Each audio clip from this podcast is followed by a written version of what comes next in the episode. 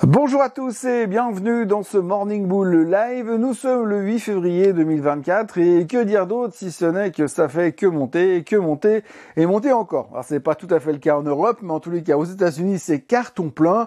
Euh, depuis la fin du mois d'octobre, c'est-à-dire depuis 15 semaines, on a eu 14 semaines de hausse et une semaine de baisse sur le S&P 500.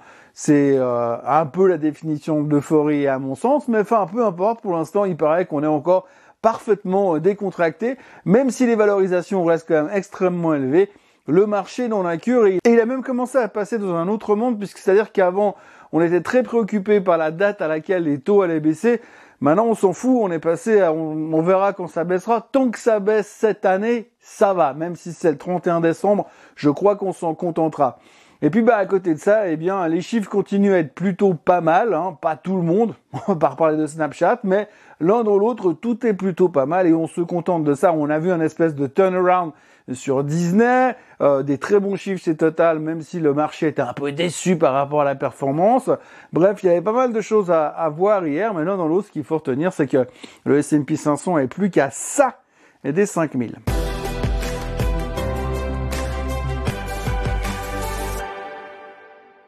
Alors c'est sûrement la grosse nouvelle de la journée puisque le S&P 500 est à une encablure de franchir la barre mythique des 5000 points. Euh, mythique, je sais pas pourquoi, c'est simplement un chiffre rond et puis historiquement on a cette espèce d'aspiration quand on se rapproche des chiffres ronds, eh bien on les passe, on va juste les toucher pour dire ah ben c'est bon, on est à 5000. Euh, ben en fait je me suis rappelé bêtement ce matin que j'avais déjà vu une fois passer les 5000, mais c'était pas sur le S&P 500, c'était sur le Dow Jones, c'était dans les années 95-96, le Dow Jones qui passait les 5000, et maintenant il est quasiment à 40 000.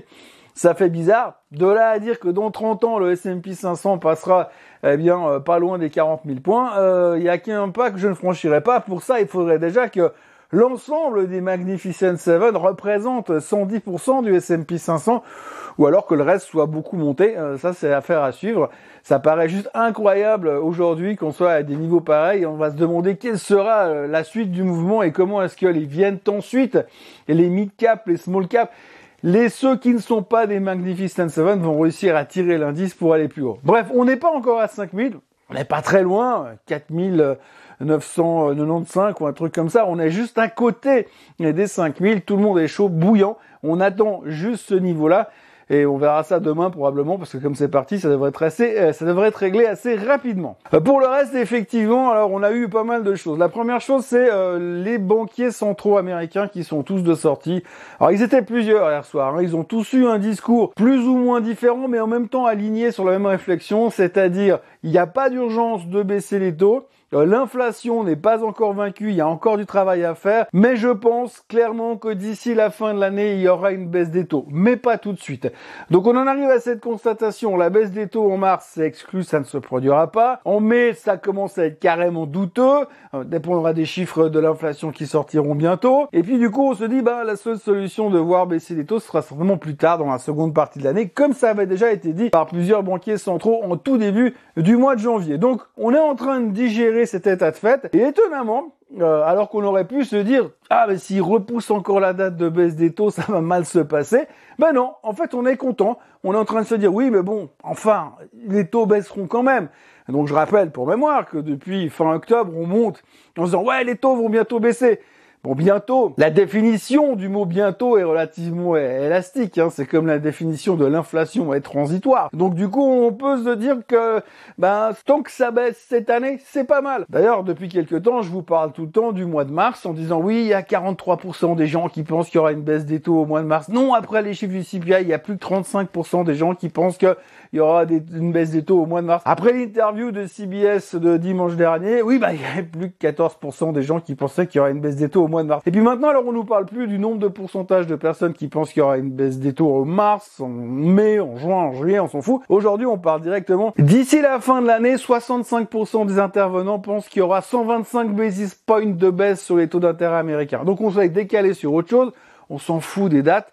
C'est le, le, total qui compte. Donc on espère 125 basis points pour la fin de l'année 2024. Donc si nous font tout ça le 24 décembre. Ça, ça plaira à tout le monde et ça va très très bien se passer. Alors c'est rigolo parce que finalement, aujourd'hui, on est en train de décaler nos dates et puis la Fed continue à maintenir qu'ils baisseront trois fois les taux cette année au maximum et que s'ils respectent plus ou moins le rythme habituel, c'est-à-dire à coût de 0,25%, ça fera que 0,75%. Donc il va manquer un petit bout pour aller aux 125 basis points, à moins que la Fed décide de nous faire une tranche de 25 et deux tranches de 50, ce qui font qu'on sera à 125 basis points. Bref, le target maintenant du marché, ce qui est bien parce que ça nous laisse du temps, c'est de voir que les taux auront baissé de 125 BP d'ici Noël. Donc on s'est donné un peu de temps. On est moins stressé, du coup ça nous laisse respirer, puis ça nous laisse continuer à nous motiver sur les aspects positifs des choses que nous avons aujourd'hui. Alors les aspects positifs, eh bien c'est déjà la crise de l'immobilier commercial qui est déjà pratiquement en train de se régler puisqu'hier, le patron de la New York Community Bank Corp, le nouveau patron, a déclaré qu'ils allaient se débarrasser et réduire leur exposition à l'immobilier commercial, ce qui va évidemment se faire en 15 secondes sans aucun problème. Et puis dans la foulée, comme on pouvait douter forcément de la parole d'un banquier, eh bien il y a Madame Yellen qui est venue en mettre une couche derrière pour dire non non mais vous inquiétez pas, les autorités fédérales s'en occupent, euh, il n'y a pas de souci, on sera là pour les soutenir. Je schématise, mais en gros c'est ça. Hein. Donc c'est de nouveau, hein, c'est chèque en blanc. Vous êtes une banque, vous avez besoin d'argent, vous avez fait une connerie, c'est pas grave, venez vous servir, on va vous rembourser. Donc du coup on est plutôt serein parce qu'on se dit bon l'immobilier commercial, ça c'est réglé. Et puis, bah, on est plutôt optimiste par rapport à ça, donc on va pas s'énerver ni chercher plus longtemps. Donc merci encore une fois à Madame Yellen, merci aux banquiers centraux qui vont euh, sauver les éventuelles erreurs des banques. Et puis le reste, eh bien, c'était bien évidemment les chiffres du trimestre qui continuent à être plutôt pas mal. Alors hier, on parlait déjà hier, il y avait Ford qui était bien. Euh, on a vu des bons chiffres euh, également chez Disney. Disney qui a publié hier soir, mais surtout au-delà des bons chiffres, ce qu'on a vu d'intéressant, c'était le fait qu'ils ont l'impression que Disney est en train de rentrer dans un turnaround. Donc le titre prenait 6,7% hier soir. Euh, on a une petite déception qui continue chez PayPal parce qu'on n'arrive pas à réinstaurer une certaine confiance. Mais l'un dans l'autre, le bilan global, c'est qu'on est surtout plutôt optimiste parce que hier soir, after close, il y a eu Armolding. Alors Armolding, vous vous souvenez, ça appartenait en grande majorité à SoftBank qui a fait un spin-off, qui ont mis en bourse. Ça n'a pas super bien passé au niveau de la mise en bourse parce que c'était très très cher, valorisé, survalorisé comme on l'avait estimé à l'époque à 50 dollars. Le titre était néanmoins monté très vite en direction des 70 avant de se répéter la figure. Et puis alors hier soir, ils ont publié des chiffres. Alors évidemment, ils ont dit oui, alors nous, on a la meilleure technologie de l'histoire du monde. Euh, on est en train de designer nos chips pour qu'elles soient encore plus efficaces, qu'elles marchent dans l'intelligence artificielle et dans le mobile. Ça va être un carton. On a des super relations avec Nvidia en tant que client et en tant que partenaire. Bref, c'est formidable. Ils avaient un communiqué de presse un petit peu à la mode Nvidia. Un résultat, le titre a pris 20%, prenait 20% after close hier soir. Mais au top de l'after close, le titre prenait 35% euh, chez Armolding. Donc là encore, une fois, eh bien, si besoin était, on voit que l'intelligence artificielle est la solution absolue euh, pour la suite. D'ailleurs, hier soir, on voyait aussi tous les titres qui sont liés à l'intelligence artificielle de près ou de loin.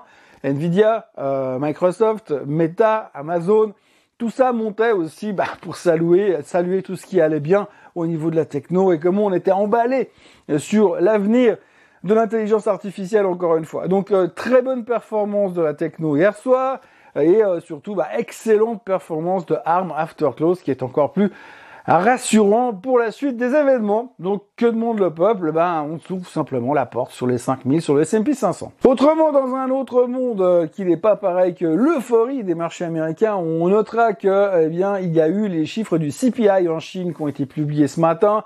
Ils sont en dessous des attentes, c'est une catastrophe, c'est en chute verticale, il n'y a plus d'inflation, il n'y a plus rien. En Chine, c'est une grosse déception. Encore une fois, c'est un chiffre qui déprime.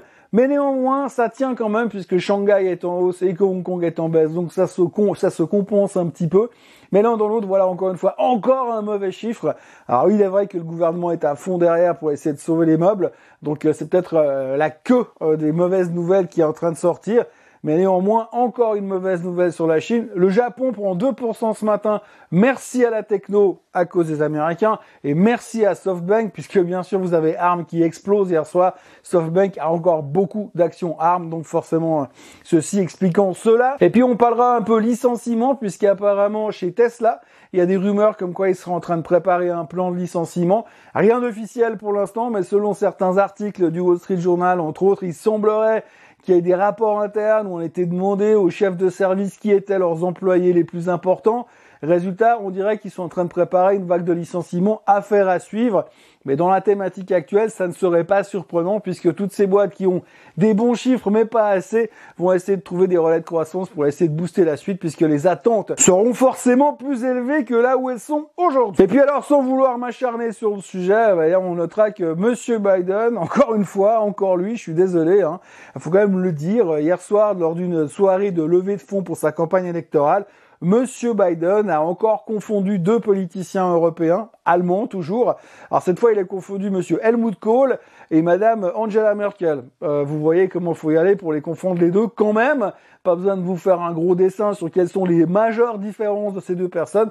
Néanmoins, Monsieur Biden s'est encore une fois emmêlé les pinceaux sur le sujet il faudra peut-être que quelqu'un commence à faire quelque chose. Euh, voilà, donc il faudra quand même surveiller un peu de ce qui se passe du côté de Monsieur Biden et puis de l'autre côté, bah, Monsieur Trump, ça a l'air de plutôt bien se passer euh, dans sa euh, campagne pour obtenir le droit d'affronter Monsieur Biden. Mais honnêtement, très aujourd'hui, on se demande comment est-ce que Biden pourrait faire pour gagner contre Donald Trump, surtout que quand on voit déjà les premiers chiffres, mais ensuite, euh, visiblement, il est en train d'accumuler les erreurs et pas que de confondre deux politiciens.